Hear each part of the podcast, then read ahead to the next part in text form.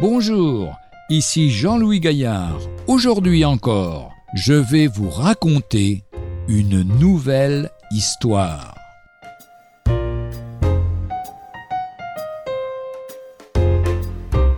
Le titre de propriété.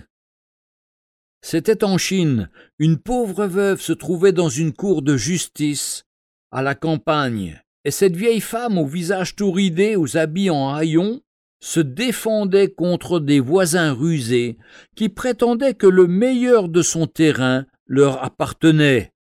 La lutte était serrée et le moment arrive où les adversaires obtiendront injustement gain de cause.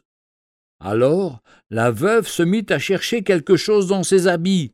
Vous savez sans doute que les Chinois cachaient ce qu'ils ont de plus précieux sous leurs vêtements, à même le corps.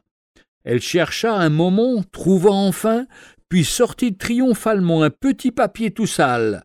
C'était l'acte de propriété établi à son nom. Dès que le juge vit ce chiffon, toute la situation fut renversée. Les Chinois ont un grand respect de ce qui est écrit.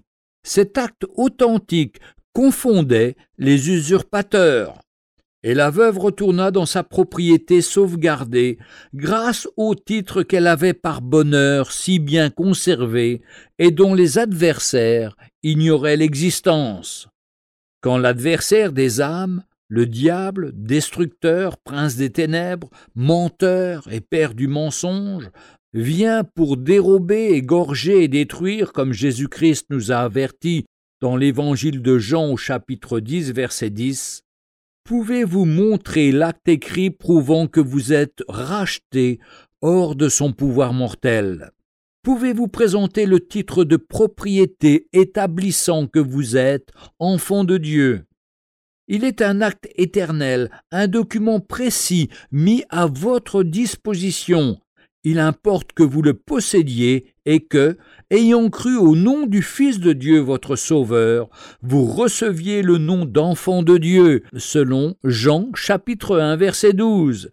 Ainsi, vous pourrez opposer ce texte de la parole de Dieu ou d'autres à celui qui voudrait usurper votre propriété, celle du salut éternel de votre âme, acquise à un si grand prix par le sang expiatoire du Seigneur Jésus-Christ. La première épître de Jean chapitre 5 verset 13 nous dit Je vous écris ces choses afin que vous sachiez que vous avez la vie éternelle, vous qui croyez au nom du Fils de Dieu.